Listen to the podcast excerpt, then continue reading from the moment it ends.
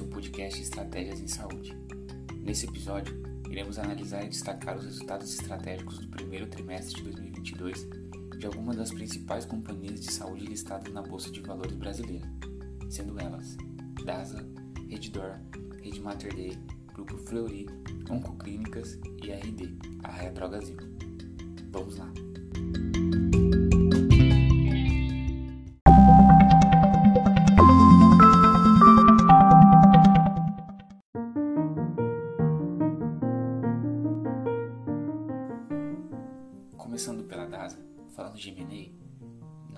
Fazer muitos M&As como no ano passado.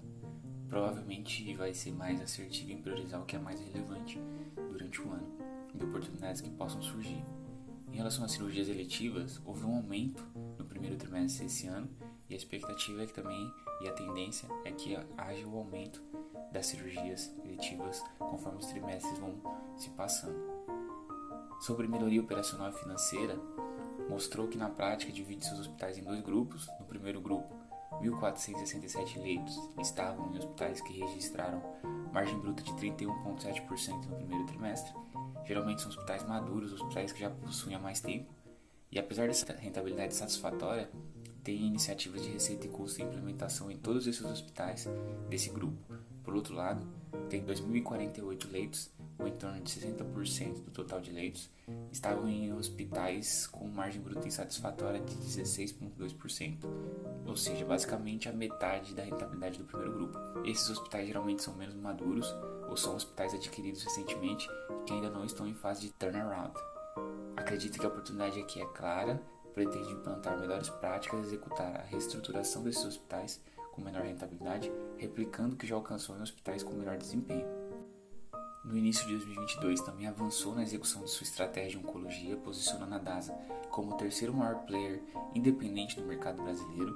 Concluiu em janeiro a aquisição da Clínica Amo, que é líder em oncologia nos estados da Bahia, Sergipe e Rio Grande do Norte, reforçando sua posição na Bahia, uma praça totalmente estratégica para a DASA, pela presença de seus laboratórios e do Hospital da Bahia. Incluindo a Clínica Amo, a receita da oncologia cresceu 67% em relação ao primeiro trimestre de 2021 em 1 de abril anunciou um acordo para a aquisição da Centron, uma clínica referência em oncologia do Rio de Janeiro, com reputação em cuidado de qualidade. Também buscou reforçar seu time através da contratação do Dr. Gustavo Fernandes, renomado oncologista brasileiro, que foi presidente da Sociedade Brasileira de Oncologia Clínica. O Dr. Gustavo lidera hoje a divisão de oncologia. Essa estratégia também tem o objetivo de atrair novas equipes médicas para o grupo. O número de novos usuários únicos na sua plataforma NAVE demonstrou um ponto de inflexão no quarto trimestre de 21. Esse movimento se manteve no primeiro trimestre de 2022. O número de novos usuários pacientes aumentou para 1,4 milhão no primeiro trimestre, após um salto de para 1,2 milhão de novos usuários no quarto trimestre. O número total de usuários registrados na plataforma atingiu 3,5 milhões no final de março. Reforçou também que um importante componente de sua estratégia é a navegação de seus usuários em seu ecossistema a partir de experiências que geram engajamento e modelos assistenciais que permitam melhor desfecho e maior eficiência para os clientes. Outro assunto importante que foi discutido foi em relação ao piso da enfermagem. Impacto bastante financeiro, porém estratégico para os hospitais. A expectativa nesse ano é de um impacto em torno de 0,5 a 1% do EBITDA, segundo a DASA. E talvez isso influencie e chegue mais próximo de 2% em 2023, um ponto bastante importante para os hospitais. Já em relação à oncologia, seu negócio-chave, informou que trabalha com quatro alavancas de crescimento. Uma é atrair novas equipes médicas para o grupo, como já está sendo realizado, novos credenciamentos, como também já está sendo realizado, o início das atividades ou aceleração das atividades de oncologia nas unidades que foram adquiridas, como por exemplo no Grupo Leforte de São Paulo, e quarta, que é a navegação de pacientes, como por exemplo acontece em Salvador, em que os pacientes da AMO já estão navegados para o Hospital da Bahia e os pacientes das marcas de diagnóstico Leme e Image sendo navegados para AMO.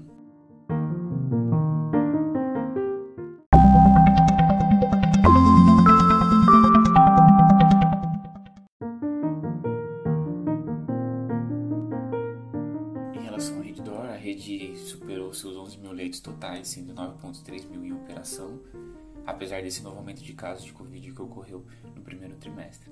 Em comparação ao primeiro trimestre de 2021, quando teve internações por Covid ainda mais significativas, o número de cirurgias cresceu 49,2%, sendo 28,4% nas mesmas bases. Teve uma consistente estratégia de M&A desde a sua abertura do capital, no final de 2020 até o momento, né, concluiu a aquisição de participação em 17 hospitais que somam 2.213 leitos, incluindo a entrada em quatro estados do país. No primeiro trimestre de 22 foram concluídas formalmente as aquisições do Hospital Santa Marina do Mato Grosso, Hospital Arthur Ramos da Alagoas, Hospital Santa Isabel de São Paulo e Hospital Aeroporto no Forte Mercado da Bahia.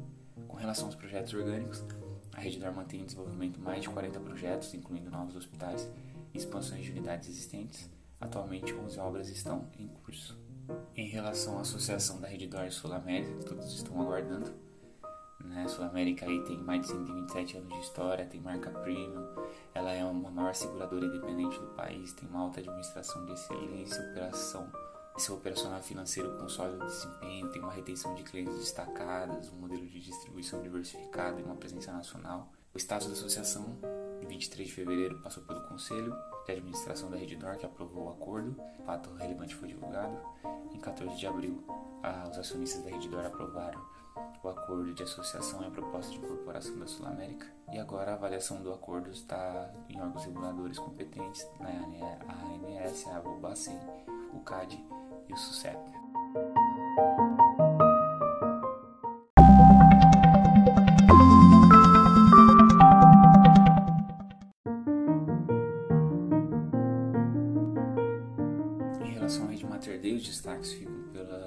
MNEs realizados em 21 de novembro de, 20, né, de, de 21 foi anunciada a aquisição do Hospital Santa Genoveva do CDI do CDI em Uberlândia. Santa Genoveva é um hospital geral de alta complexidade com capacidade instalada de 204 leitos e está integrado com o CDI, referência em diagnóstico por imagem na região.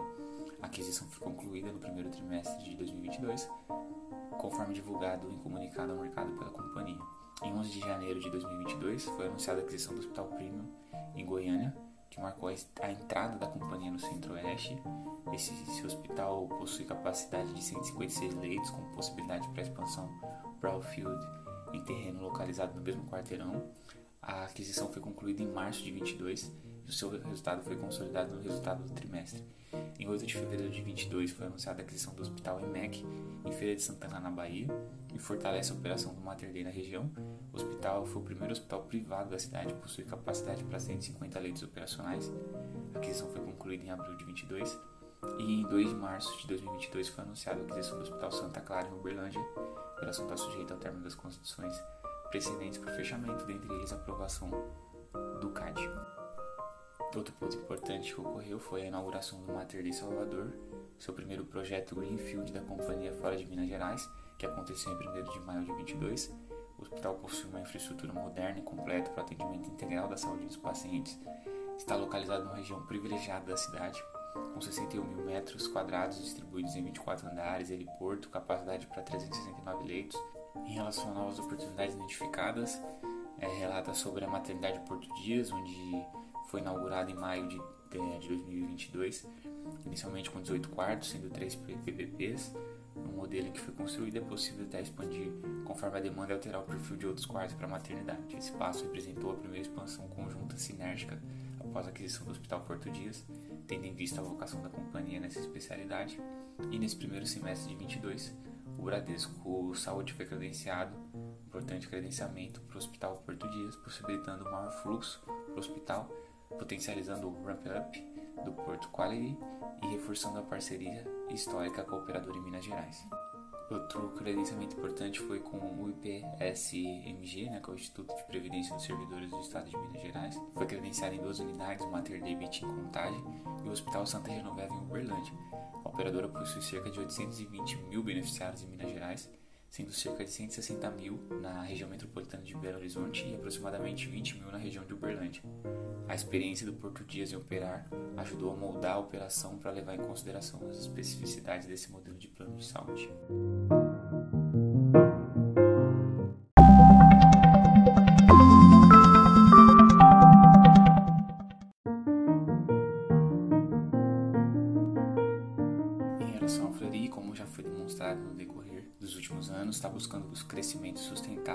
Operações, combinando as oportunidades de expansão orgânica e inorgânica.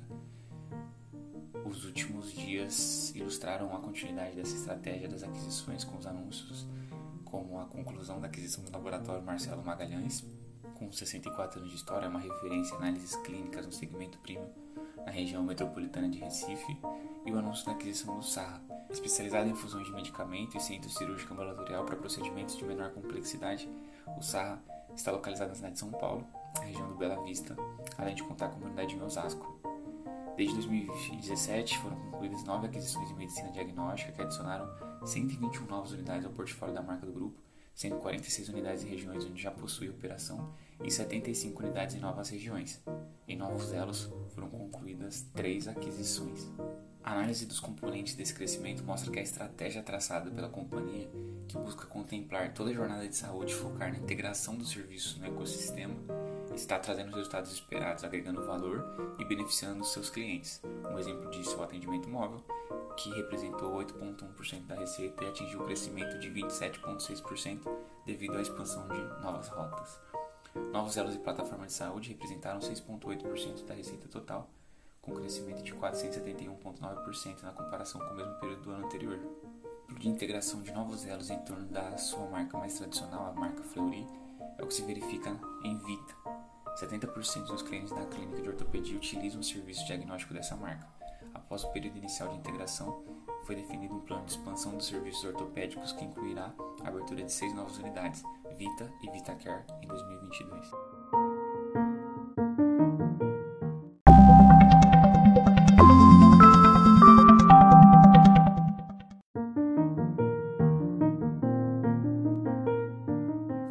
Sobre a Oncoclínicas, de unidades em 91 mais 38, né, pendente de aprovação.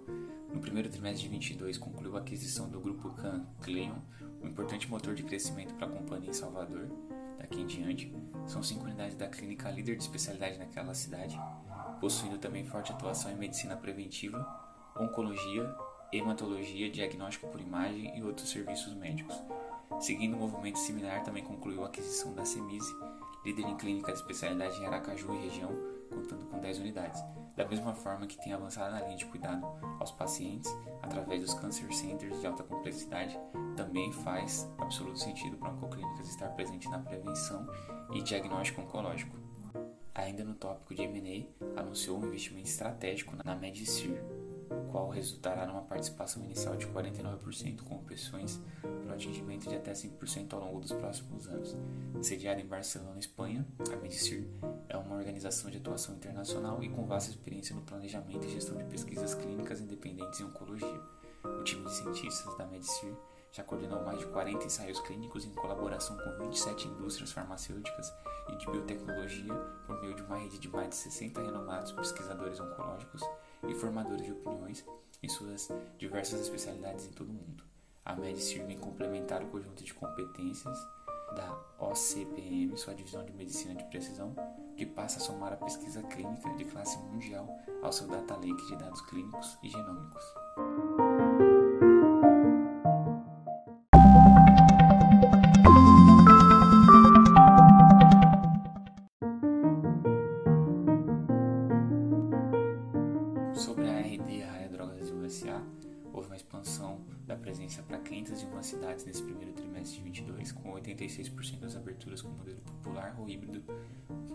Classe média expandida.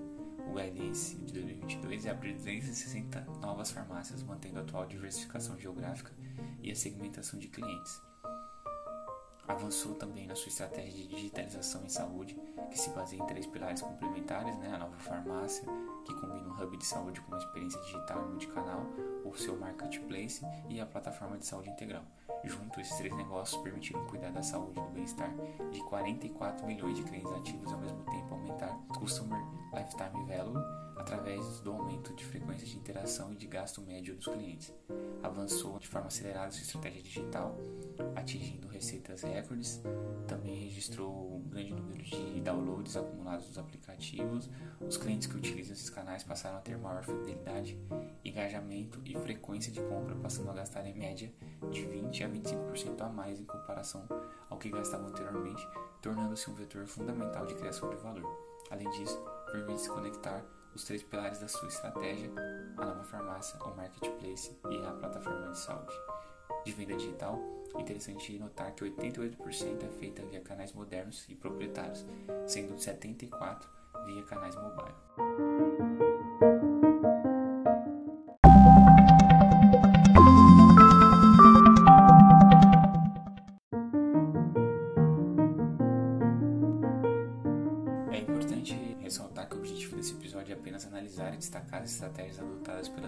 Saúde e não é avaliar e sugerir se os ativos de determinada companhia devem ou não devem ser adquiridos como investimentos. Como consideração, é importante notar que o trimestre se manteve em um ritmo ainda forte de negócio acontecendo em M&A, seguindo o que ocorreu em 2021.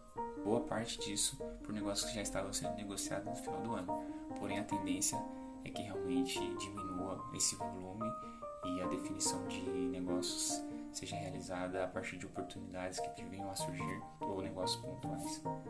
É interessante notar também que as companhias estão buscando a linha de atendimento completo do paciente, não só o atendimento, mas buscando a prevenção e investir nessa prevenção em, em serviços que consigam ter o paciente dentro da sua plataforma, muito investimento na plataforma plataformas digitais e também negócios, né, unidades físicas que contemplem todo o atendimento do paciente, não apenas uma necessidade específica e pontual, como sempre foi realizado na área da saúde. Esse é um ponto importante de notar que todas as empresas estão na mesma linha de, de trabalho nesse sentido e principalmente a gente vai continuar de olho no mercado de Salvador mercado altamente competitivo e com várias estratégias sendo aplicadas naquele mercado. Interessante a gente avaliar qual, qual vai ser o resultado das estratégias, qual das companhias terá a melhor estratégia dentro desse mercado chave.